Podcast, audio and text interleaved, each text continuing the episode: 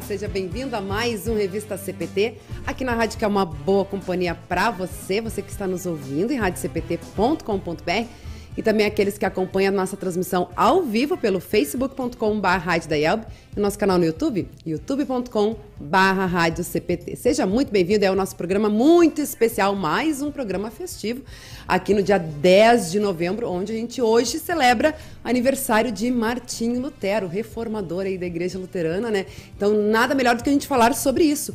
Lutero e a Reforma. E hoje, aqui nos estúdios da Rádio Cristo para Todos, estamos recebendo o vereador e escritor Felipe Kuhn Braun, de Novo Hamburgo, aqui na região metropolitana de Porto Alegre, porque é autor de vários livros, a gente vai contar um pouco aí sobre a sua história e também a sua relação né, com o movimento da reforma, né, seus, seus estudos e pesquisas aí sobre a reforma luterana e também Martinho Lutero, e é por isso que a gente vai explorar este conteúdo hoje aqui. Mas antes disso, né, vamos até a Inglaterra, lá com o nosso co-apresentador, uh, o pastor Arno Bessel. Bom dia, pastor!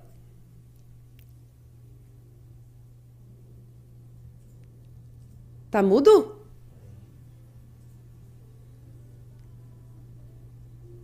Oi. Oi, agora bom sim, dia, bom Luana, dia. Bom dia.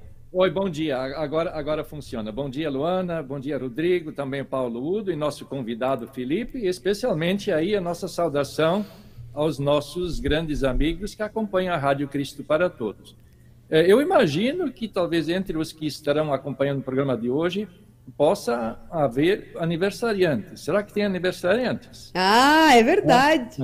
É, é, gostaríamos de saber. Bom, se é... você está de aniversário hoje, saiba o seguinte: de acordo com pesquisas, juntamente com você tem 17 outras 17 milhões de outras pessoas que fazem aniversário no mesmo dia que você. Pode acreditar? Então você não está sozinho. É verdade, é verdade. Ah, ah, hoje, pelo menos, ah, junto com os 17 milhões de pessoas, tem o meu pai, pastorário. Meu pai está fazendo oh. aniversário hoje, dia 10 de novembro, né? Hoje celebrando aí 68 anos, então parabéns aí para o meu pai e para todos os outros aniversariantes do dia 10 de uh, novembro. E uh, aproveitando aí, a gente já que está trazendo, resgatando histórias e tudo mais, né, uh, Pastor Arno, é, lembra, vamos lembrar, relembrar o nosso quiz CPT? Vamos, vamos sim. Faz muito tempo que a gente não lança uma pergunta. É bem simples a pergunta e é, tem, tem a ver com o, nosso, com o tema de hoje. Nós gostaríamos de saber em que cidade e em que ano Martinho Lutero nasceu. Eu repito a pergunta em que cidade e em que ano Martinho Lutero nasceu. Deem as suas respostas, de preferência sem olhar no Google. Sem olhar no tá? Google. é verdade. Uh, o pessoal pode estar respondendo aí, bem bacana essa, esse lembrete aí do pastorado. O pessoal pode estar respondendo no Face, né, da Rádio CPT, no YouTube ou pelo nosso CPT Zap, no 5133 32 2111 né? O pessoal já está, inclusive, participando, daqui a pouquinho a gente vai fazer essa saudação, mas fica a dica aí para colocar o seu palpite de preferência no CPT Zap, né? Porque daí não, não dá colinha aí para os outros se colocar no YouTube ou no Facebook. Vamos começar já então com o nosso entrevistado, que já está aqui nos estúdios da Rádio Cristo para Todos. E, aliás, hoje também teremos, né, já que é um, um dia especial, festivo, também vamos ter brinde mais uma vez aqui na Rádio CPT, né? Vamos estar contemplando um ouvinte da Rádio Cristo para Todos com um dos livros aí. O, o Felipe vai mostrar daqui a pouquinho aí. Ele trouxe alguns dos livros, aliás, 22 livros já publicados pelo, pelo Felipe, né? Então, um, uh, um dos livros vai ser contemplado aí para nossa audiência. É só você comentar, quem estiver comentando pelos nossos canais, né? Vai estar participando no final do programa, a gente vai estar fazendo essa contemplação. Mas vamos lá então. Bom dia, Felipe, bem-vindo aí a Rádio CPT. Bom dia, Luana. Bom dia a todos os nossos ouvintes da, do programa Revista CPT. Bom dia, pastor Arno Bessel, né, da Inglaterra, estando na Inglaterra. Meu querido amigo Paulo Udo Kunzmann, né, e na mesa de áudio aqui, Rodrigo conosco. É uma alegria estar aqui hoje, claro, naturalmente, mais ainda falar sobre esse tema tão importante, sobre uh, o reformador e sobre a sua trajetória, a sua história de importância, é, a importância de Martinho Lutero para o mundo ocidental, para a Alemanha, né, e para tudo que nós hoje também, um pouco cada um de nós somos. Com certeza, com certeza. Muito bom. É, eu já tive a oportunidade já de conversar um pouquinho com o Felipe antes. Na né? semana passada ele teve aqui, o Udo. Aliás, já explicar por que o Udo está aqui nos estúdios da Rádio Cruz para Todos conosco também, né? Uh, o Felipe já saudou ele, porque o Udo, o Paulo Udo Kusma é o coordenador do Instituto Histórico, né? Fez toda essa relação aí com o Felipe para ajudar, auxiliar nas pesquisas. Então, bom dia, Udo. Também Obrigada por, por estar aí com a gente, né? E por também poder fazer todo esse atendimento que é tão importante aí para as pessoas que vão buscando os resgates históricos da nossa igreja. Bom dia, bom dia, prezados ouvintes. Claro que é um prazer ter aqui ao lado o Felipe, a Luana e o Blor, como eu chamo também, né? E a, a, nossa relação aqui com o Felipe aconteceu há uns oito anos, mais ou menos, eu acho, ou nove, nove anos, né? Quando ele veio aqui no, no Instituto Histórico fazer pesquisas sobre Igreja Luterana. E aí tem o fato que nós relembramos sempre, e é a verdade, na época, quando eu fiz um primeiro comentário assim, Igreja Luterana, da, da Yelbe, Sim, como IELB. Não, porque tem a IELB e tem a ISLB. Ah, mas eu, ele não sabia. Então, era o início da pesquisa dele. E hoje ele está tão aprofundado nessas pesquisas, além da questão da imigração alemã e de toda a cultura alemã eh, evangélica e também alemã católica, ele está realmente dominando isso, o que se pode saber através de seus 22 livros que ele tem publicado já. É verdade, é verdade. Isso me chamou bastante atenção também, né? Porque o Felipe é, é novo, né? Tem 34 anos, isso, né, Felipe? Uh, pesquisador aí da história da imigração alemã no Rio Grande do Sul, vereador, já é o seu segundo, segundo, segundo mandato. mandato. né? Lá na Câmara de Novo Hamburgo, jornalista e autor de 22 livros, quase a sua idade, escrevendo, digamos assim, já nasceu com a caneta na mão. É, mas é, é, bem interessante, né? Essa, essa sua trajetória e a sua também, uh, seu interesse por, por, esse estudo aí da, da Igreja Luterana, afinal de contas, você é católico, né? Sim, sou católico e tenho raízes luteranas por parte, especialmente das minhas duas avós, né? A minha avó paterna e a minha avó materna. Mas é interessante como a Alemanha, em que pese que é maior, uh, a presença é maior luterana na Alemanha e em outros países lá, uh, do entorno. Agora, o quanto também, naturalmente, existe uma presença católica muito grande é, aqui no Rio Grande do Sul, no Brasil, relacionada à cultura é, teuto-gaúcha, teuto-brasileira, né? em que pese que foram os alemães, naturalmente através da ISLB, que trouxeram a, a, a igreja, então, uh, naquele momento, que não era nem a religião oficial do império, né? Havia uma dificuldade nessa questão de separação, é, e isso dificultou é, para muitos, uh, muitos protestantes, muitos alemães evangélicos, é, inclusive de professarem a sua fé devido à quantidade de restrições, especialmente na época do Império.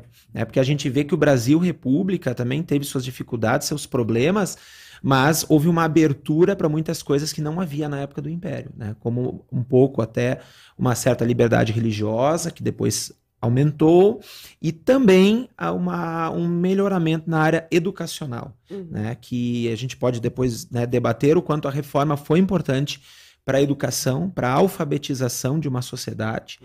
E, e, para as pessoas terem acesso à informação e à formação Agora, a gente percebe né, que aqui uh, no Brasil foi mais atrasado, especialmente na época do Império. Né? Aí os alemães, e muito também né, os alemães luteranos, de confissão luterana e depois luteranos, foram muito responsáveis por todo esse aprimoramento na área da educação, formação cultural, educação. Na sociedade em geral, né? Exato. Na política também, de certa forma, Sim. né? desenvolvimento sociopolítico, econômico e tudo uhum. mais, né? Na área de educação, que a gente sempre fala aí do legado de Lutero também, né? Exato. É, mas uh, antes da gente aprofundar aí esse tema da reforma, sobre os seus estudos aí de Lutero e da reforma, é, a gente comentou aí, né, 22 livros, todos eles estão relacionados à história, todos os seus livros são relacionados à história da imigração alemã. É, eu queria que você falasse um pouquinho, né, sobre até quando foi o seu primeiro lançamento e o que, que despertou né, o seu interesse em, em estar escrevendo sobre esses assuntos? Comecei esse trabalho de pesquisa aos 14 anos, com uma caixa de fotografias antigas que eu ganhei quando a minha avó paterna faleceu, com uma genealogia que uma tia-avó, é, por parte da minha avó materna, tinha conseguido para mim. E, e, com essa curiosidade de descobrir primeiro mais sobre a minha família, mas especialmente é como um tema liga outro. Né? A genealogia, esse interesse de descobrir bem quem eram os bisavós, trisavós, tataravós e inclusive mais para trás. Bem, depois disso eu tinha muito o desejo de descobrir as fotografias, as imagens deles. E aí a gente percebe pessoas que viveram em 1890 e que você tem uma fotografia, e outros que viveram em 1930 e você não tem. E você não tem por quê? Porque em algum momento esse material se perdeu. Né? Ou não havia um registro também tão intenso do presente e depois da própria história das pessoas, das famílias e das suas comunidades.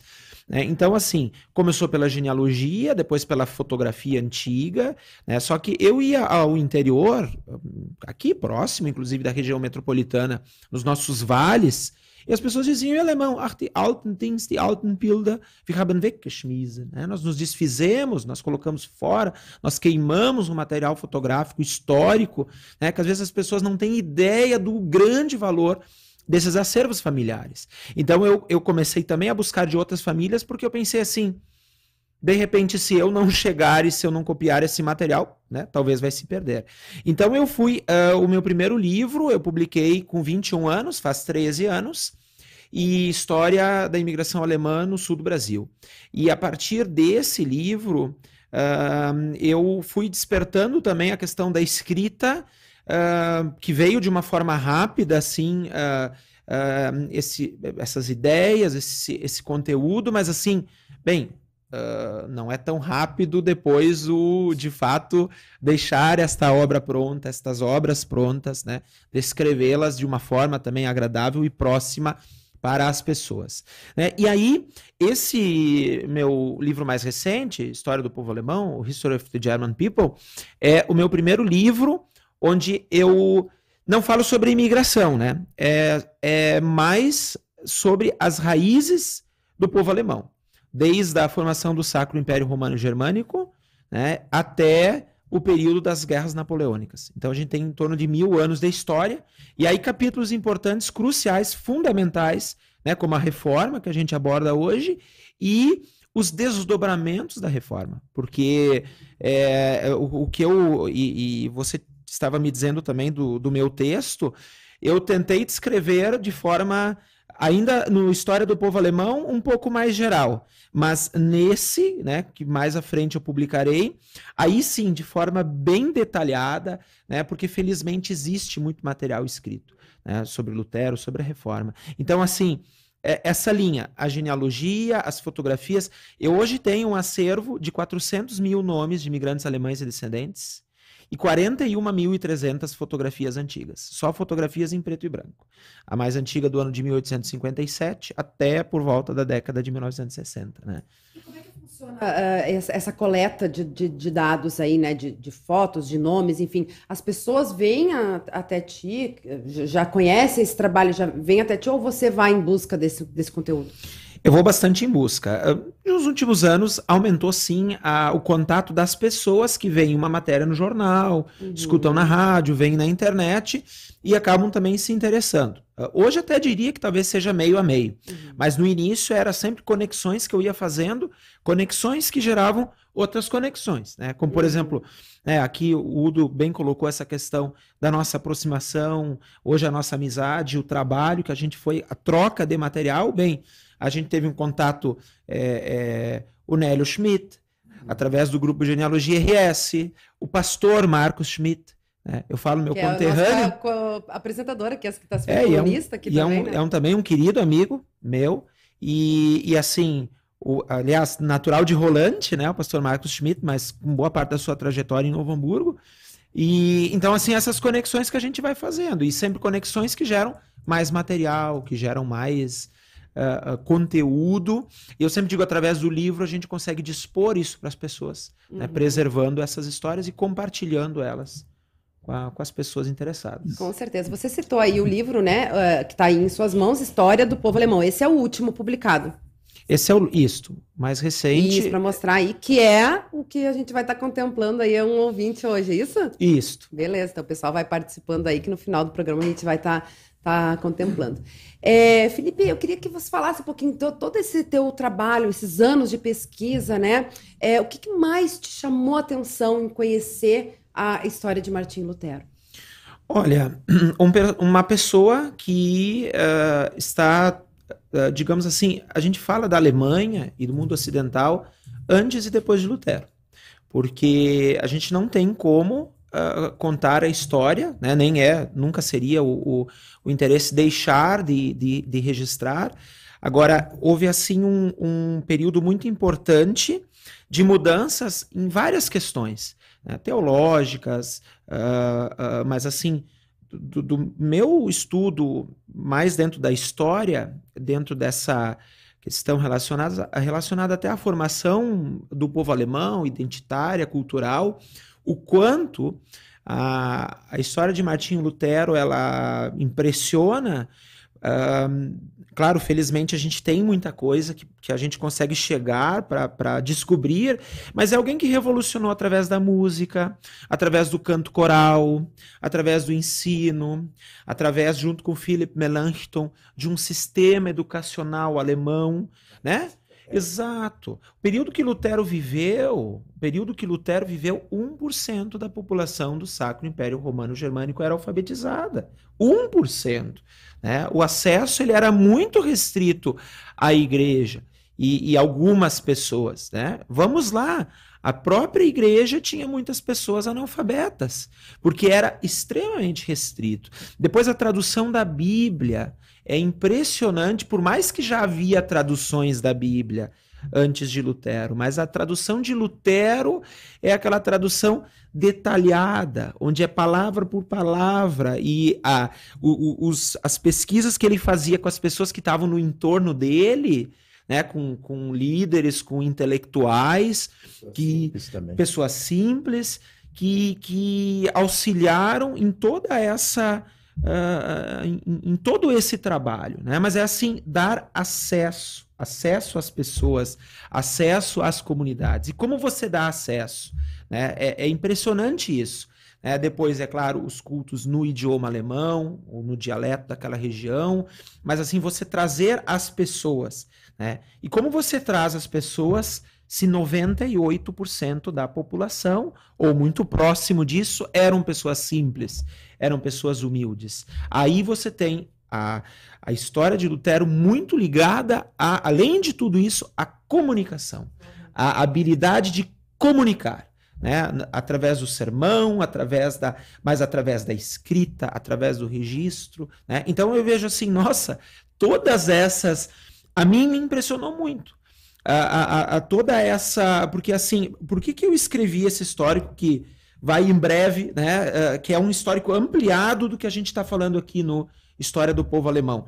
porque, nossa, cada, cada questão se conecta a outra. E aí a gente vai buscando, a gente vai e e, e, e, de forma detalhada é uma história muito uh, impressionante e eu acredito que eu também posso deixar a minha, a minha impressão uhum. né, sobre... O olhar, né? Porque a gente Exato. sabe que tem muito conteúdo, né? Não se esgota, assim, a gente vê tantas pesquisas, né? Tantos trabalhos, o próprio Lutero, tant, tant, tantos documentos, deixou eu me lembrei, recentemente a gente entrevistou também o pastor uh, Fabrício Jung, lá de, de Minas Gerais, também estava fazendo uma pesquisa sobre, sobre a, a, vários documentos de Lutero, né? Mas enfim, e, e, essa questão, né, de que cada um, eh, de certa forma, tem a sua impressão, o seu olhar, a sua análise e, e vai trazendo essa contribuição. Uh, a gente falando da contribuição do legado de Lutero para a sociedade geral, a própria imprensa, né? A gente falou aí da, da questão da comunicação, né? Você que é jornalista também, é, essa importante contribuição também que, que, que Lutero deixou para a própria imprensa. É que anos antes, décadas antes, a, a invenção da prensa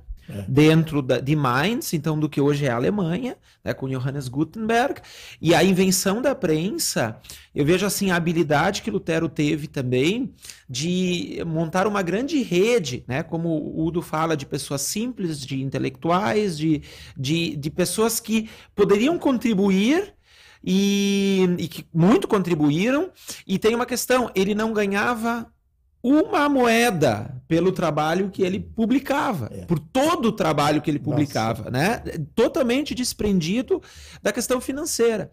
Então é, é, isso também, ao mesmo tempo como ele tinha esse desprendimento, ah, ele tinha sempre uma vontade muito grande da, da um trabalho muito grande pela, pela precisão das coisas, Sim, né? Eu vou ver um texto, eu vou reler, eu vou reler, né? Eu vou e, e aí ele cobrava, aí sim, aí ele, ele, ele cobrava, digamos assim, a questão de que os textos tinham que ser bem impressos, tinham que ser bem feitos, tinham que ser bem para acesso né, às pessoas. E aí, por isso que a Bíblia de Lutero, eu, na verdade, numa das oportunidades que eu tive na Alemanha, eu consegui comprar uma cópia, né? Porque o, a, os, os alemães são. Isso é impressionante eles, eles tiveram um trabalho de fotografar a primeira Bíblia de Lutero e reproduzi-la, quer dizer, imprimir uh, uh, uh, as, as páginas né, e fazer uma encadernação como se fosse. Né, e, e isso eu encontrei em Nuremberg, que é um dos centros importantes da reforma na livraria mais antiga em atividades ininterruptas da Alemanha, que tem quase 500 anos, mas num preço acessível, né? É uma cópia, e mas uh, tendo também, né? É, é, é, um material muito bonito, muito bonito. Pode falar. Eu queria fazer uma pequena contribuição, é a questão do idioma, né? A gente sempre fala que Lutero fez esse trabalho com o idioma alemão. Vamos lembrar que naquela época o que, que havia? Ah, o povo falava em dialetos, vários dialetos, um deles o dialeto alemão, germânico, seja que nome for, mas a língua oficial no grande império era o latim. Então, uh, todos os, os, dialetos tinham pedaços do latim. E, uh, e a questão da formação, e aí que vem um ponto que os alemães reconhecem, a formação do povo alemão estava muito arraigada no idioma, porque justamente foi essa parte que Lutero fez. Ele pegou os, os vários dialetos, pegou várias uh, fórmulas simples do povo começar a gostar daquilo, e aí o povo tinha seu próprio idioma. Outros países não tinham assim. Né? O inglês era um, um dialeto também na Inglaterra, ainda não, não tinha uma coisa fixa por causa da influência do latim, bastante, né? Até essa parte do, do inglês, não sei se o, o, o pastor Bessel daqui a pouco pode até falar isso, porque é interessante, né? Como, claro, a imprensa, eu nem vou falar nisso, porque está aí duas pessoas aí ligadas e que estudaram essa parte, né? Não sei se o pastor Arno Bessel quer falar alguma coisa, né? Fazer algum comentário, eu... pastor Arno? Alguma Sim. pergunta? Sim, sim, eu quero. Primeiramente, eu, eu recebi aí um recado, Elisa. A Elisa está pedindo que, que a gente repita a pergunta feita inicialmente. Então, ah, primeiramente, ótimo. vou fazer isso. Então, a pergunta que nós lançamos, Elisa e demais, é a seguinte: uh, em que cidade e em que ano Martinho Lutero nasceu? Em que cidade e em que ano Martinho Lutero nasceu? Uh, dito isso, eu queria voltar um pouquinho a, a, um ponto que eu achei assim super interessante, foi mencionado do quanto Lutero procurou usar os meios de comunicação existentes na época e até desenvol foram desenvolvidos outros. Uma coisa bem simples que eu tenho aqui em mãos e que eu prezo muito, uh, um dos uh, livros assim que se tornou muito populares e muito úteis, justamente direcionados ao povo simples, foi o Catecismo Menor de Lutero. E nesse, se nós olhamos né, uma cópia daquele eh, catecismo, ali havia não apenas a, a, a parte escrita, mas também pequenas ilustrações. Né? Para nós hoje, nos nossos olhos, uma coisa assim muito, muito simples, mas na época devia ter sido importante. Eu quero mostrar aqui, não sei se, se vão conseguir identificar, mas, por exemplo, a, aqui, né, nós, nós temos uma imagem uh, que retrata um pouquinho da obra da criação, né? uma parte do catecismo que fala sobre a criação do universo.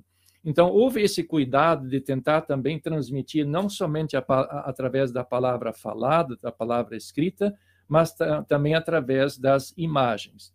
Obviamente, era um mundo completamente diferente do nosso hoje.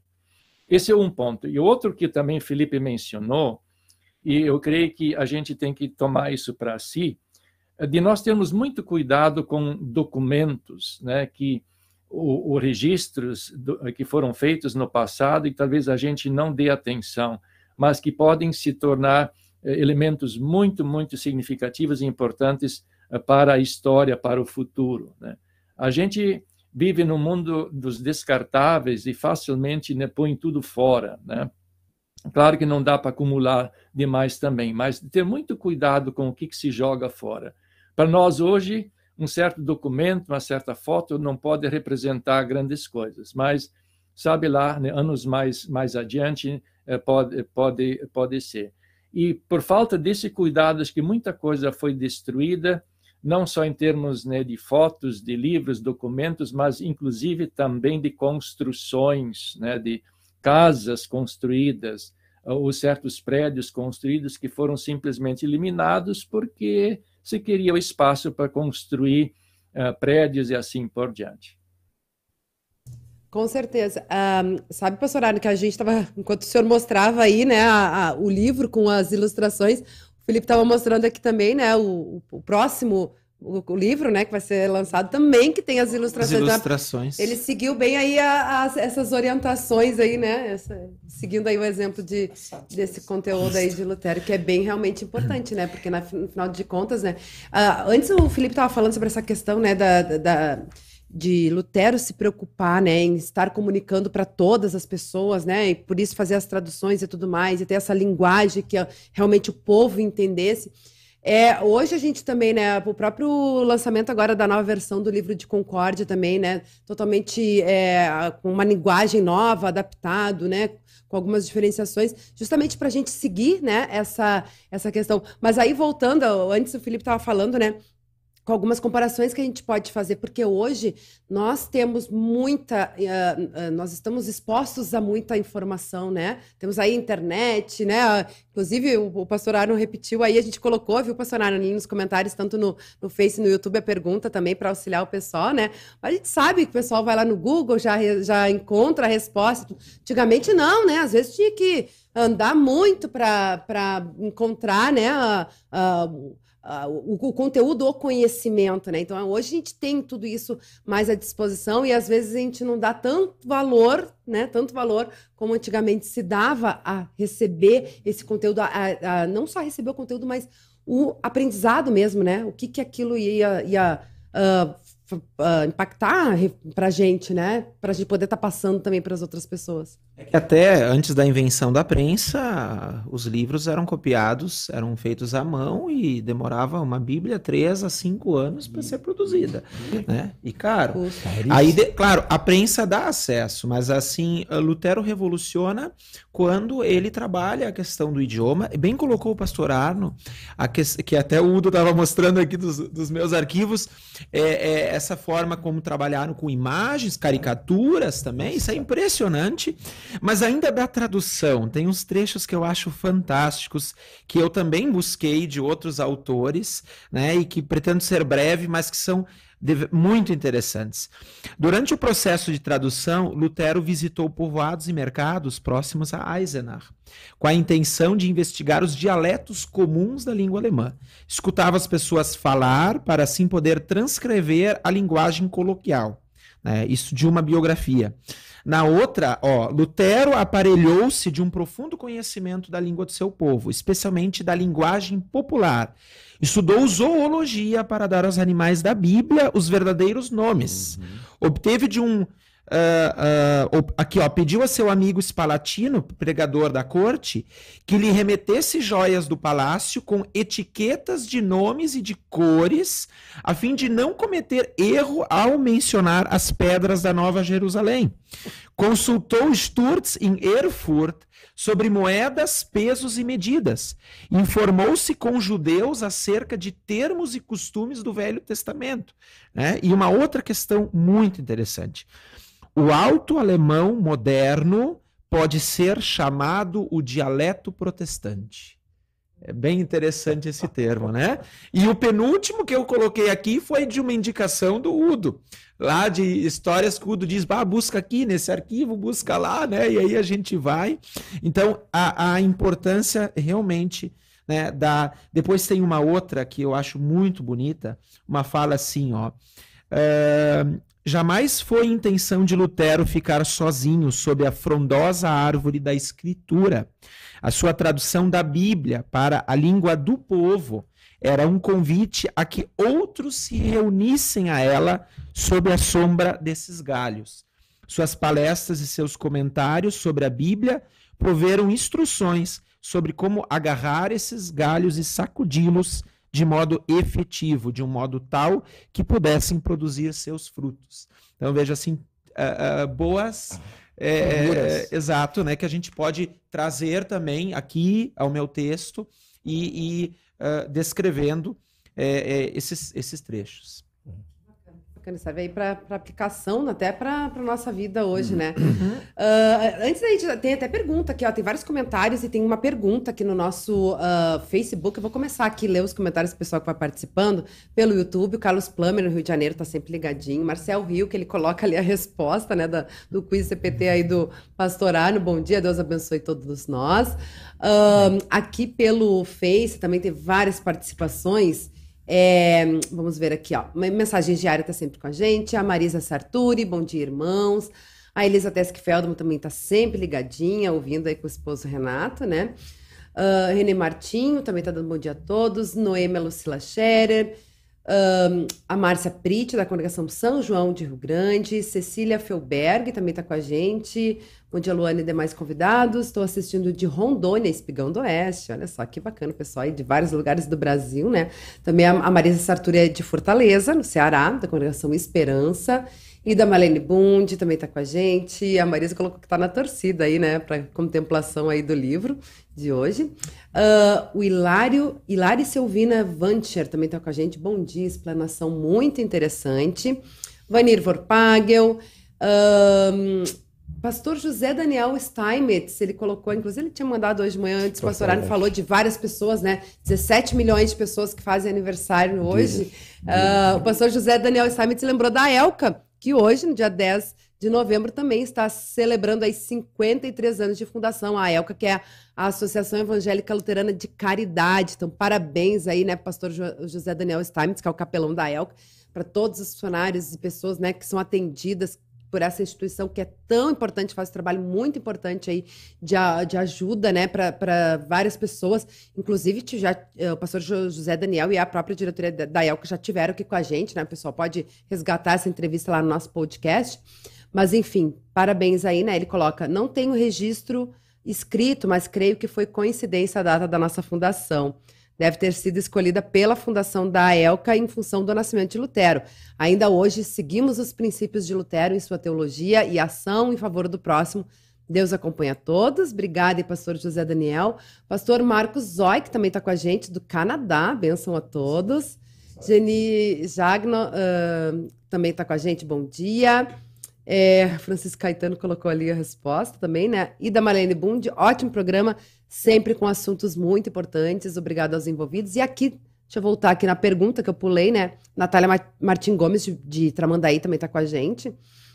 É a pergunta do Francisco Caetano sobre a língua inglesa ser calão e a sua relação com o latim. Quero saber mais. É possível? É a pergunta do Francisco Caetano. Não sei se você estava falando aí sobre essa questão da. Da língua idioma. inglesa, eu vou deixar então para o pastor Arno aqui, né? Bah, joguei, joguei a bola aí, agora vocês têm que se virar. Para um especialista é, não, aí, né? É, mas no, no, jogo de bola funciona assim: um para cá, outro devolve, tá? outro devolve. Não, realmente eu não, não, tenho, não tenho conhecimento né, para poder responder essa pergunta, não. É, evidentemente, acho que todo, qualquer pessoa que sabe um pouquinho da língua alemã e também do inglês é, percebe que há, há, muitas palavras muito próximas na grafia, na escrita, como às vezes até também na, na pronúncia. E ambas, claro que vão, é, têm é, em grande parte raízes também na língua latina, né? isso, isso nós temos em comum. Agora, quanto ao desenvolvimento da, das línguas, como houve transformações e como se chegou a, ao dia de hoje. Isso, aliás, seria um tema talvez para ser explorado num outro programa, Luana. Sabe que eh, essa eram vários, são vários os dialetos, como bem o, o pastor Arno colocou. É, era tudo escrito no latim para quem tinha, o Udo comentou também, né, para quem tinha mais conhecimento e quem não tinha conhecimento, quer dizer, ou quem não é que não tinha conhecimento, quem não tinha o acesso, né, não conseguia. Né? Então é importante, assim como, como Lutero é o pai da língua alemã, a gente tem uh, uh, na, em, em, outros países lá as, aqueles escritores, autores que foram os os, os pioneiros e que ajudaram na, na descrição. Agora, é, é, interessante que vários dialetos, que ou que muitos hoje chamam de, de línguas também, germânicas, é, isso, isso, daria, né? Dizem que, por exemplo, o Hunsrück é mais próximo do inglês, por algumas questões da vertente, ou como disse o pastor Arno, uma parte também vem do latim. Né? Certa vez ouvi uma explicação de um pesquisador lá de Luxemburgo, que até o início do século XIX o idioma alemão teve aprimoração de palavras germânicas.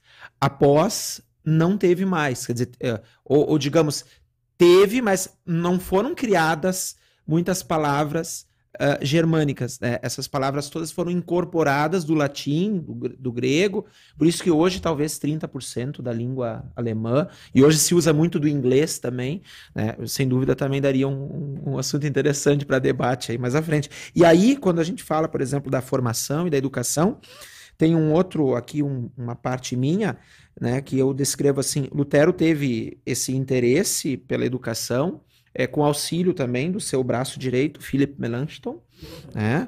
Ele tem um termo que se usa, uh, agora não me venha que é sobre, sobre Melanchthon, devido a, a, a, ele formular boa parte do sistema educacional. É, em 1524, Lutero e Spalatin, Georg Spalatin, eles ajudaram a planejar esse sistema uh, escolar, declarando que era dever das autoridades civis, né, das autoridades públicas, é, uh, prover as escolas e zelar que os pais enviassem os filhos às escolas, tanto meninos quanto meninas, né? Porque até então, a, é, porque até então a educação era estritamente masculina. E aí tem um outro, é muito interessante. Em 1524, Lutero publica, eu aqui trago em português, mas a gente tem esse texto em alemão. Carta aos prefeitos e conselheiros de todas as cidades da Alemanha. Então, a, através desta carta impressa e enviada a boa parte das autoridades civis, né, se não todas, uma boa parte delas, isso ajudou também a, a, a fomentar. Olha, isso é uma, uma obrigação do poder civil, do poder público, é, a, a área educacional. Uh, falando aí né, nessa, nessa questão da, da área educacional e você trouxe o Felipe Melanchthon, então, na verdade tem vários personagens, né, uh, que tem importantes assim que passaram pela vida de, de Lutero, né?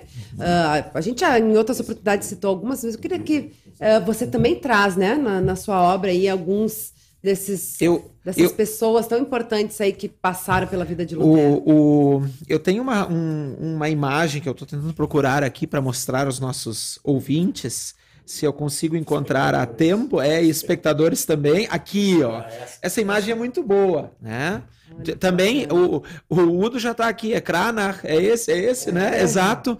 É uma, uma imagem de Cranach onde ele destaca Lutero, o grande reformador, mas também o, o Reformatorengruppe. Da esquerda para a direita, Johannes Forster, Georg Spalatin, Johannes Bugenhagen, uh, Justus Jonas, Caspar Krutziger, eu creio que é assim que. O Philip Melanchthon, né? E isso, inclusive, uh, registros assim que eram. É interessante que, agora, brevemente assim sobre Cranach, que aderiu à reforma, que foi conselheiro municipal e que era também uma pessoa muito próxima de Lutero. Cranach, ele é considerado o, o pintor da reforma, o artista que retrata é, é, boa parte do desenvolvimento é, do apogeu da reforma. E é, é interessante que naquela época, até ele, até o, esse período assim ali do Renascimento, é, a arte, por exemplo, você tinha as, as, uh, os personagens, as pessoas uh, da, da, Bíblia, né, as, as, da família sagrada, e, e, e os, essas pessoas elas eram uh, ilustradas. ilustradas e os nobres eram ilustrados juntos a esses personagens bíblicos, né? E isso continua acontecendo, mas Cranach faz uma série de pinturas onde ele também uh, junta a essas pinturas o próprio reformador Martinho Lutero e outros reformadores, inclu isso, inclusive o próprio Cranach. Então tem pinturas muito interessantes. Algumas eu trouxe aqui porque há uns anos, há uns anos, meus caros, uma senhora em Novo Hamburgo disse assim: eu tenho uma família uh, de confissão luterana e, e ela disse assim Uh, eu estou aqui com alguns livros que a gente não vai ficar com esse material. E assim, um de 1934, um sobre a reforma. E através de, da digitalização de algumas imagens que ficaram muito boas através dessa obra, lógico que eu cito no meu projeto, uh, estão algumas das imagens aqui é uma produção muito interessante, em alemão gótico ainda, mas ela traz cartas uh, de Lutero, Spalatin, Melanchthon. É, esta, esta pintura realmente é, é, é muito interessante. Que bacana, é, é realmente. É, Isso. Esse, esse seu no, um, novo livro, né? Tem, tem previsão de quando vai ser, quando pretende? É, a nossa... Acho que tem várias pessoas curiosas aí para Sim, a nossa é ideia, a nossa ideia era uh, uh, agora já no período que marca, que marcou, no dia 31 de outubro, as 95 teses, é, na porta da, da igreja do Castelo de Wittenberg. Agora uh, a gente vai postergar um pouco em virtude de uma análise assim que a gente ainda vai fazer e, e contando com pessoas é, é, especialistas também na área e e talvez a gente consiga para abril, que é, também tem uma data muito marcante, que foi, meus caros, muito celebrada na Alemanha esse ano, que foi a ida de Lutero a Worms. Ah, dieta de Worms. É, é, interessante que eu acompanhei, naturalmente pela internet, com pandemia a gente ainda não, não consegue ir até lá, apesar de que eu estive na Alemanha justamente naquele período dos 500 anos, que foi em, em outubro de 2017, e uh, inclusive com uh, celebrações e imagens muito uh, curiosas, quase que, digamos, fizeram um, um Playmobil de é um, um leitor. Uhum. Poxa, foi o Playmobil mais vendido de todos os tempos. Isso é, isso é eu, não sei se o Udo tinha essa informação, né? E... É, nessa época da reforma, naquele mês da reforma, o Playmobil ele entra no nosso lugar especial, em cima do piano, eh, junto com algumas outras imagens. Mas ele está lá, tá lá. Agora minha mulher recolheu ele. Sim. E, e essa ida a Worms, que foi em abril de 1521, por isso que foi muito celebrada esse ano, mas talvez seja o nosso gancho para publicar a obra, em, se der tudo certo, em abril do ano que vem. Bacana. Inclusive, a gente o fez, play, o, foi... o Play, Playmobil está aqui, ó. Olha só. Exato, pastorano. Exato.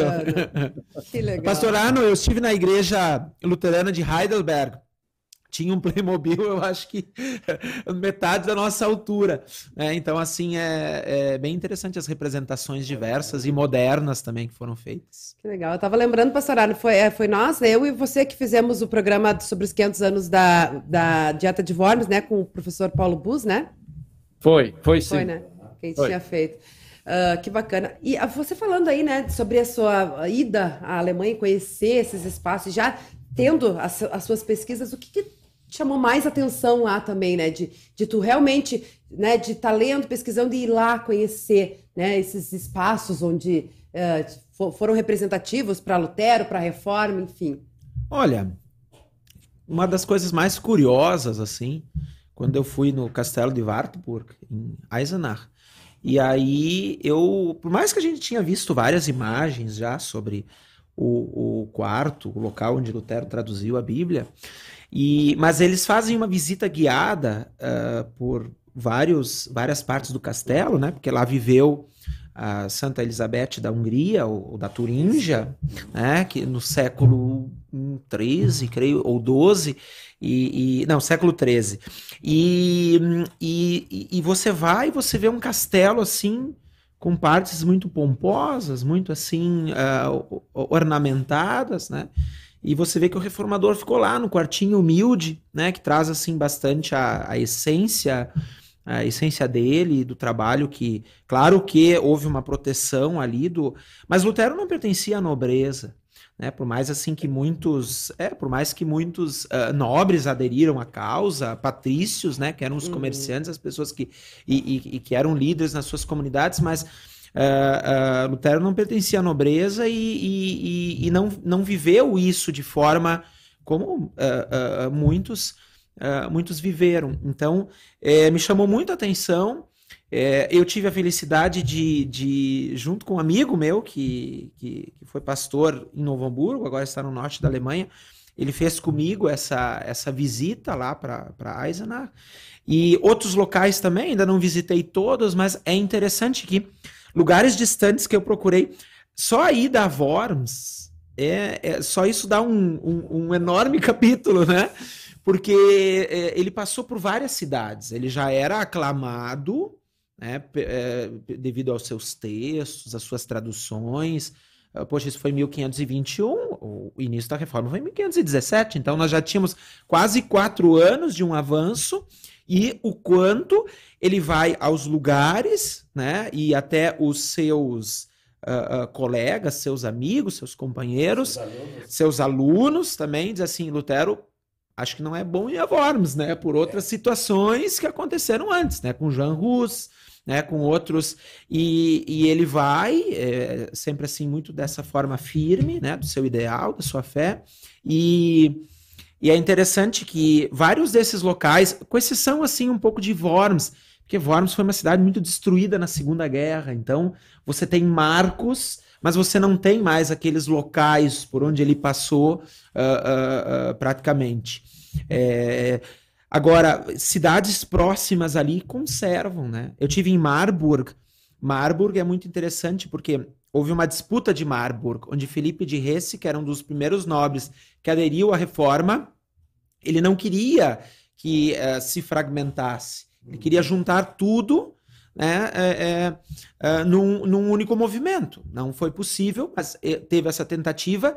E é muito interessante que o castelo de Marburg, a cidade de Marburg, ela não foi destruída na Segunda Guerra. Então, é, você tem lá, inclusive na, no local onde esses. No local onde praticamente todos esses reformadores se reuniram, tem uma pintura até um pouco similar a essa, mas eles em volta assim de uma um, um grupo maior e, e, e a pintura lá exposta. E, e, em Marburg tem também uma, uma, eh, uma casa um pouco mais simples onde Lutero se hospedou. E esses locais são marcos. É, é interessante como. Aí, aí é um. Isso a gente tem que cumprimentar os alemães, né? O capricho que eles têm com a sua história, né? Da Alemanha Oriental, inclusive, fala um pouco disso. É, porque, exato, é. esses marcos, uma boa parte deles ficaram para o lado da Alemanha Oriental por um bom período, né? Quer dizer, por, pelo período de duração da Alemanha Oriental, de 45 a uh, 89, Sim. né? Isso, e cuidaram muito bem. Detalhe, né? Uh, a gente sabe que uh, o comunismo tentava uh, deslocar a religião da, da vida das pessoas, da presença das pessoas. Mesmo assim, esses marcos, muitos foram preservados, é, e até de um episódio curioso, importante na história alemã, que, que é a Guerra dos Camponeses, que, que tem junto, perto de Lutero, Thomas Münzer, e depois uma, uma divisão entre eles, porque hum, Thomas Mintzer também tem ideias interessantes por um bom período, porém, porém, né, depois ele vai muito para o lado da violência, e aí ele é o grande personagem que o comunismo trabalha nesses anos da Alemanha Oriental, né, e, e até Lutero é meio deixado porque, assim, é, é, é para a Alemanha Oriental ele era importante, mas, assim, ele não era um revolucionário total. E, e, e, Lutero escreve isso. A crítica de Lutero era assim: uh, eu tentei mudar as coisas através da palavra, da escrita, do ensinamento, não através da violência, não é, através da. Exato, né? não a, a, a, através da, da, da, Como Thomas Mintzer acaba e como a Guerra dos Camponeses, ela. Né? Quando muitas vezes dizem assim, não, mas. É, é, eu vejo isso, a Guerra dos Camponeses, claro que é um dos capítulos devido à parte da reforma, mas assim, de forma de, de, de, do que aconteceu, que, que não teve uma, uma, um estopim da Guerra dos Camponeses gerado por Lutero, justamente por criar a, a por querer uh, trabalhar de forma pacífica as coisas. E claro, né, uh, o, o mundo que Lutero vivia Uh, do Sacro Império Romano Germânico, daqueles principados, daqueles estados autônomos, uh, uh, não permitiu isso, né? Que, que, que, houvesse uma forma pacífica de levar as coisas. Eu isso, uma pequena contribuição, não sei se tu chegasse a ver, o, o Münzer, é, ele tem uma estátua e a, e a Alemanha deixou a estátua exatamente porque era a Alemanha Oriental e os dizeres também da Alemanha Oriental. E tá lá, não, não mudaram isso. Esse negócio de mudar nome de, de, prefe... de, de via, né? deixaram. E é mais ou menos assim: é, ao povo ale... não, quem defendia o povo simples da Alemanha. E lá está o Thomas Mills. Eu, eu, eu achei, eu devo ter tirado muito ideológico. muito ideológico. Aqui tem até uma, uma, um desenho né, que, se, que eu trouxe lá da, do museu da Guerra dos Camponeses em Milhausen. É, é bem interessante. É, é, um dos desenhos do próprio uh, do próprio Mintzer, né? A cidade imperial de Milhausen é, onde houve todo esse movimento ah, que ele eclodiu, exato, em torno de 100 mil camponeses, é, e é um movimento que eclodiu na região central, sul da Alemanha e norte do a região do Tirol, que hoje é Áustria, Suíça, né? houve também essa, essa eclosão. Muita morte bastante conteúdo aí, né, que a gente tem aí para explorar. Tem alguns comentários aqui ainda na nossa interatividade, eu quero ler, daqui a pouquinho a gente já vai indo, encaminhando aí para o final, porque temos a contemplação ainda, né, do livro também com os nossos ouvintes. Alistair Piper também está com a gente, saudação a todos. Kleber Rodrigues, de Campina Grande, na Paraíba, excelente programa, uma aula para todos nós, escreve o Kleber. Uh, o Francisco Caetano voltou aqui, ele é, ele é da Angola, ele está acompanhando da Angola, ele que tinha feito a pergunta, né? Ele colocou porque eu aprendi que a língua inglesa não provém do latim ao ouvir essa passagem no programa chamou minha atenção, por isso expôs a questão, né? Ele que é angolano, a gente agradece aí, né, a participação com a gente, mas a gente vai buscar aí a, a, o auxílio dos professores do Seminário Concorde, afinal de contas lá tem, né, os estudos das línguas também, a gente vai poder estar tá, uh, encontrando mais informações corretas por lá. Pastor José Daniel Steinmetz voltou aqui, lembrou que hoje, toda quarta-feira, às 18 horas, também tem o programa Ecos do Galpão, né? Que é da Rádio Web, Ecos Galpão, que ele Ecos também apresenta. E hoje ele vai estar com o Luiz Ivan Estrela, que já esteve aqui com a gente Nossa. também. Vão falar sobre Lutero nunca foi monge. Esse é o tema do programa de hoje. Opa. E eu sei que você também traz no, no, seu material aí um conteúdo falando né, sobre essa transição aí do Lutero como estudante de, de, de, de acadêmico de direito para monge, né? Agora eu vou, eu vou usar as palavras do Udo, né? esses dias até de um debate, do, debate não, de um diálogo que nós tivemos. É, é, creio que foi do Udo. Ah, é, essa questão do quanto é, a, a família, como o pai de Lutero, havia conseguido uma condição financeira melhor, ele queria, é, na época não havia previdência social, assistência, então era assim, é, bem, era uma ascensão social que o filho poderia ter estudando direito. Só, só Exato. E, e quando ele renuncia por uma questão muito Uh, de, de fé, de, de uma promessa, de convicção, exato, de convicção e de uma promessa que havia feito, é, é, de fato houve uma e a gente percebe que várias, vários capítulos da vida do reformador havia do, do, da família assim uma certa é, exato né uma certa oposição que isso acompanhou por uma boa parte da trajetória dele mas que eu creio que melhorou ali quando né, com, com todo o movimento da reforma e a constituição da família e o casamento de Lutero com Catarina von Bora e aqui também quando eu falei antes só da, da, da uh, dieta de Worms ou da, da reunião de uh, do imperador com os príncipes eleitores, onde Lutero se apresentou.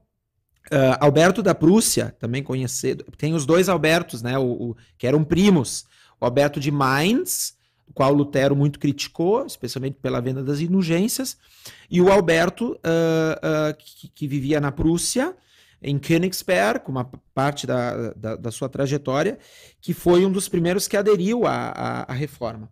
E também um dos uh, nobres, o príncipe Wolfgang von Anhalt-Köthen, é, é, um dos pioneiros. E todos esses, além de Felipe de Hesse, todos esses conheceram Lutero na dieta de Worms. Né? Por isso que uh, essa reunião em Worms, uh, em que eles foram, eles estavam lá como representantes dos seus estados, né? Porque uh, é interessante isso. Na época de de Lutero era um, era um, muda um pouco a composição, mas assim, um, uns, eh, um dado que eu tenho ali do final do Sacro Império Romano Germânico era em torno de 300 estados autônomos. Então diz que ia, e você ir a Berlim até Paris, você tinha que passar por uma dúzia de estados e carimbar o passaporte. Então você quase não conseguia sair, né? E essa fragmentação uh, territorial, uh, geográfica, uh, política, esta, esta fragmentação é, é, fazia com que numa dieta, numa reunião do imperador, todos esses uh, líderes maiores tinham direito né, ao, a assento, participação, até mesmo votação. Né, e, e a dieta de Worms foi muito importante porque foi o momento que Lutero disse assim: não, eu não nego meus escritos, esses escritos são meus, eu não nego, e eu vou até o final.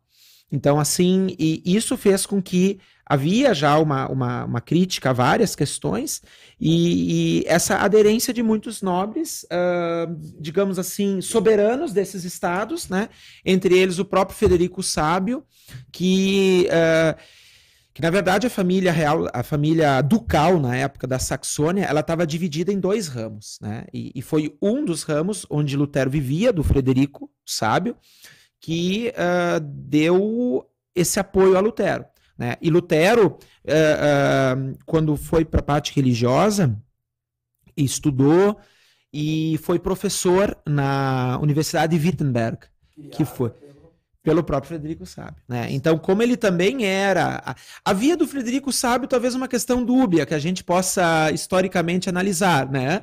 Mas, porque também era assim, não, além, ele é meu súdito e ele é o meu professor, ou professor da universidade que eu criei, né? Como o conhecimento dele é muito aprofundado, não vou deixar, né, chegar perto.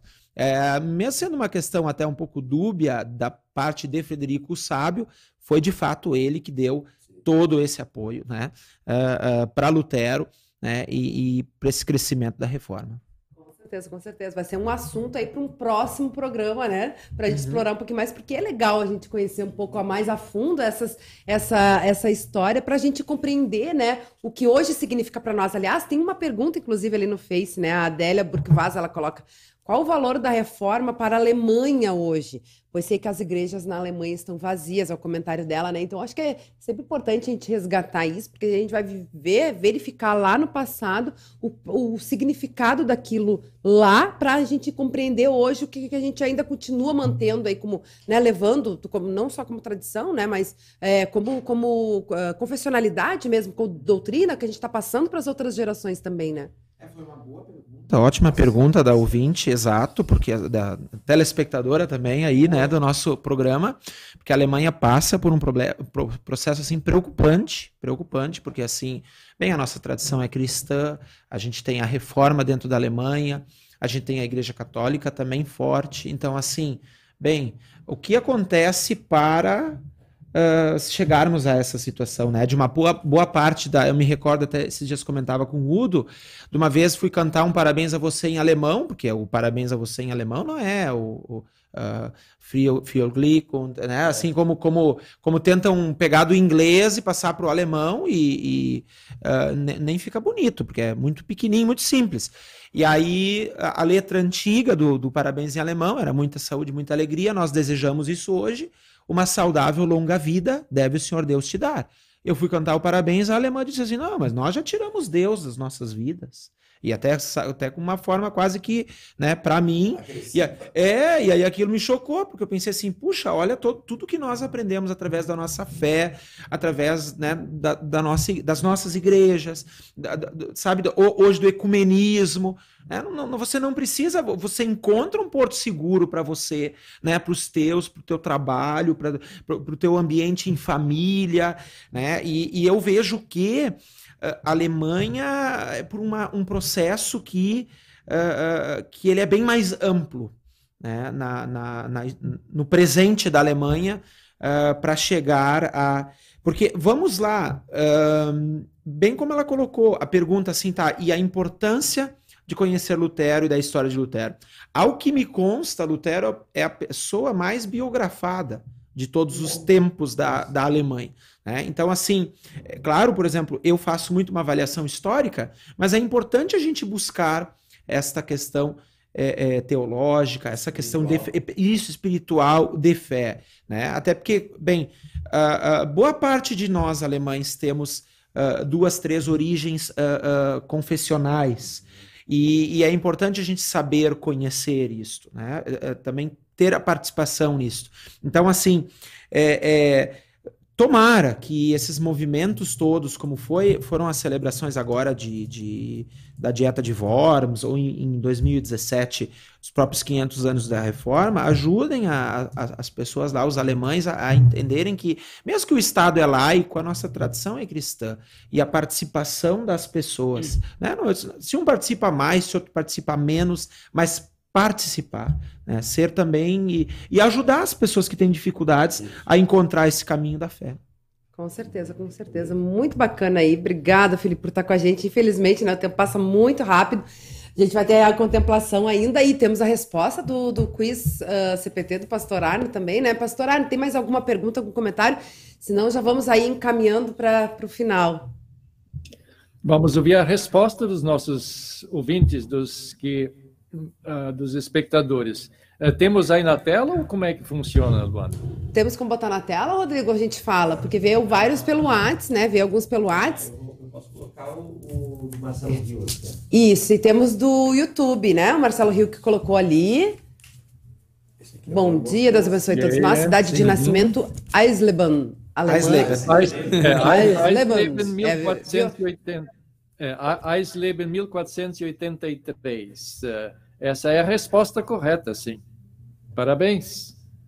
Muito Mas bem, alguém que respondeu? Teve outras pessoas também que responderam, né, no, no WhatsApp. A Elisa, a Maísa também, né? Isso, Teve... Cristiano Ruff. É, eu tô sem microfone. Então ah, é. Cristiano Ruff, é. O Rodrigo tá sem microfone.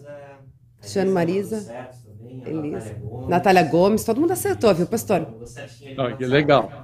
Todo mundo fez consulta, eu acho.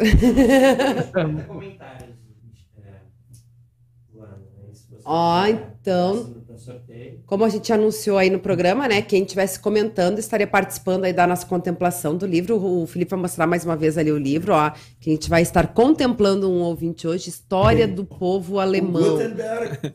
O Carlos Magno. E o Carlos Magno. São os, os, os, da história, da oportunidade aquela. Temos 40 comentários, então. Eu vou pedir para o Felipe escolher um número, de 1 a 40, para que um, uma pessoa possa ser contemplada com o seu livro. 21. 21. Então, enquanto, enquanto o Rodrigo vai ver ali. Beleza, o Rodrigo vai olhando ali. Eu quero que você aproveite, aproveitar, né, para falar quem quiser adquirir, quem não for contemplado e queira adquirir o seu livro, como é que faz? Mas eu vou fazer uma promessa aqui ó, no ar, né, ao ar, então a gente poder é, é, a gente consegue mais à frente mais, mais algum livro aí, ou Ó. alguns para sorteios, né? É, pode entrar em contato diretamente comigo pelo número de celular 51999711456 ou pelo e-mail Felipe Kuhn Brown, né? Meu, no- opa, aqui, meu nome, meus dois sobrenomes, tudo junto, sem hífen, sem ah, ponto, arroba hotmail.com.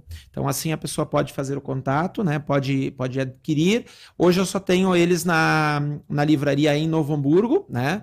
Ah, na livraria em Novo Hamburgo e também, ah, como disse, as pessoas podem fazer contato diretamente, ah, diretamente comigo.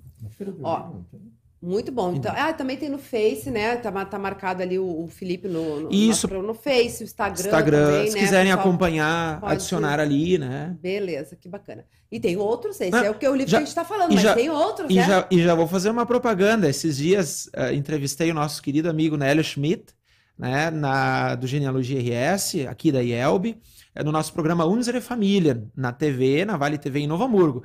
E mais à frente, Paulo Udo Kunzmann também estará conosco lá É. para uma entrevista contando a sua história, a história da sua família, né, e do envolvimento também de toda a trajetória junto com a IELB. Então, ah, é um programa semanal onde a gente divulga essa história teuto gaúcha, teuto brasileira, as nossas raízes e as pessoas que ajudam muito a, a preservá-las. Que bacana, que bacana. Isso é muito importante, né? Ah, aqui, ó, eu tinha fa- falado sobre as pessoas que estão consultando no Google, mas não é só o Google que é fonte de informação. Ó, a Elisa colocou, consultou na Bíblia do Estudo da Reforma a informação aí, que bacana. Obrigada aí, Elisa. Francisco Ca- Caetano também, né? Que gostaria de ter o, o, o livro, mas, enfim, né? Tem essas possibilidades. Hoje em dia também, né? Dá para enviar para tudo quanto é local. Daqui a pouco o Felipe também entra aí para o universo do e-book, né? Também Ah! Fácil. Não, mas eh, contatando diretamente comigo, nós temos já as obras. Nós estamos agora criando um site para colocar todas ali. Ó. Mas ah, pode fazer um contato comigo, nós já temos elas em e-book também. Viu só? Então, o Francisco, eh, Francisco Caetano lá da Angola também pode estar, vai poder ter acesso aí a esse conteúdo. Bem bacana. Pastor Arno Bessel, a gente vai caminhando aí para o final, sua despedida com o nosso convidado. Aliás, antes, quem é o contemplado? É. Número 21? Não, o 21 comentário. 21 comentário. É esse Co- aqui. vai colocar na tela pra nós? Pastor Jo- Pastor José Daniel. Olha! Oh, Pastor José Daniel Steinmetz. merece, Caros ele merece. irmãos, cumprimentos pelo tema. Ah, sim, foi quando ele colocou aniversariante, bem justo contemplar aí também, né? Ah, Aniversário. Na ordem do YouTube e do Facebook, tá? Sim, certinho, coloca então, junto. 21 comentário. Mas olha com uma contribuição dessa, o pastor merece o livro, né? É verdade, que bacana. Posso Depois fazer- a gente bem- envia para o curtinho, pastor José Bem curtinho. Aniversário hoje também, quero lembrar o meu avô, que quando perguntava a idade dele, quando é que ele nasceu, ele dizia assim, três pessoas importantes, Lutero, Schiller e Kunstmann. Era o meu avô. Ele era, ele era bem assim, sabe? Simples, né? Tá certo, muito bom. Pastor Arno, sua despedida com o nosso convidado, com a nossa audiência. Muito prazer conhecê-lo, Felipe. Acho que grande entrevista que nos deu, compartilhou, eh, sem dúvida muito útil para que todos os que acompanharam ainda estarão ah, assistindo ao programa terão muito proveito. E certamente teremos uma nova oportunidade. Quero agradecer muito também ao Paulo Udo eh, pela participação no programa e pelo excelente e importantíssimo trabalho que está fazendo na IELB, justamente eh, preservando a história, cuidando dela e dando acesso a qualquer pessoa que queira pesquisar, que possa pode também eh, encontrar muito material ah, ali. Deus abençoe a todos no seu trabalho e que continuemos firmes, preservando a história, vivendo o presente e olhando para o futuro com esperança. Amém. É isso aí. Obrigada, Obrigado. pastor Ana. Até semana que vem, se Deus quiser. Obrigada Até mais uma vez pela sua vem. contribuição e por re- relembrar-nos aí a, a- o, o Quiz CPT, que é bem interessante aí também, movimento pessoal, a interagir com a gente. Então, isso é bem bacana. Aproveitar o gancho do pastor Arno, realmente, né? Por isso que a gente convidou o Udo para estar aqui uh, com a gente hoje nessa entrevista, não só pelo contato com o Felipe, mas por essa importância, né, da gente valorizar e aproveitar e utilizar o Instituto Histórico da IELB, né, Udo? Está sempre disponível, volta e meia, já veio aqui na rádio também, né, para estar tá falando isso é, das pessoas buscarem, porque é uma referência também, né? Antes eu tinha perguntado para o Felipe, né, sobre se as pessoas vão, é, um encontro dele, tra trazer as, esses documentos, essas informações, ou ele vai em busca. É bom a gente ter essa referência também, né, de saber que esses documentos são importantes na nossa congregação, da nossa família, né, enfim. E, e, poder ter um instituto histórico como base para que isso aí possa depois passar para outras gerações e também para estudos, pesquisas e ficar na história da igreja, né, Udo? Obrigada. Obrigado, obrigado pela oportunidade. Para mim, dentro da minha igreja, sempre estou à disposição. E Felipe, né, mais uma vez aí agradecer pela sua contribuição aí conosco no programa, pelos seus estudos, pesquisas, né, uh, que também ficam disponíveis aí em literatura para auxiliar no conhecimento de muitas pessoas. E estamos sempre à disposição aí para recebê-lo e compartilhar mais conhecimento com a gente. Muito obrigado, Luana. Muito obrigado, Udo, Pastor Arno, nosso Rodrigo aqui na, na, no áudio, no som, na, e, e, é claro, a todas as pessoas que nos acompanham, que nos acompanharam, porque sem elas, né, a gente não poderia é estar aqui também uh, divulgando, contando essas bonitas histórias e dividindo Uh, dividir para somar, né? Dividir conhecimento para que todos nós uh, tenhamos um pouco mais de, de informação e, e sigamos né, os nossos caminhos aí, com trabalho, fé e. e... Multiplicando, né? Exato. Disseminando cada vez mais esse conhecimento. Trabalho, fé e amor. É isso aí, que bacana. E a nossa querida audiência também a gente agradece o carinho, o pessoal participando, né? Lembrando que o nosso programa é gravado, fica disponível, você pode, deve compartilhar esse conteúdo para que mais pessoas tenham acesso. E fica o convite para que você continue acompanhando a nossa programação ao vivo. Não temos DR na CPT, né? Em virtude aí da Feira do Livro, pastor Valdemar e a Silmar estão lá atuando na Feira do Livro de Porto Alegre, já que a gente está falando de livro. Quem é aqui da região, né? Fica a dica, visite lá o stand, é, a banca 31, que é o stand da Editora Concórdia na Feira do Livro de, de Porto Alegre, aqui no centro de Porto Alegre. E eu volto amanhã com mais um Revista CPT. Eu e o amigo do Felipe, o pastor Marcos Schmidt, vai estar aí com a gente 10 e meia. Espero vocês. Até lá, o pessoal da quarta. Tchau, tchau.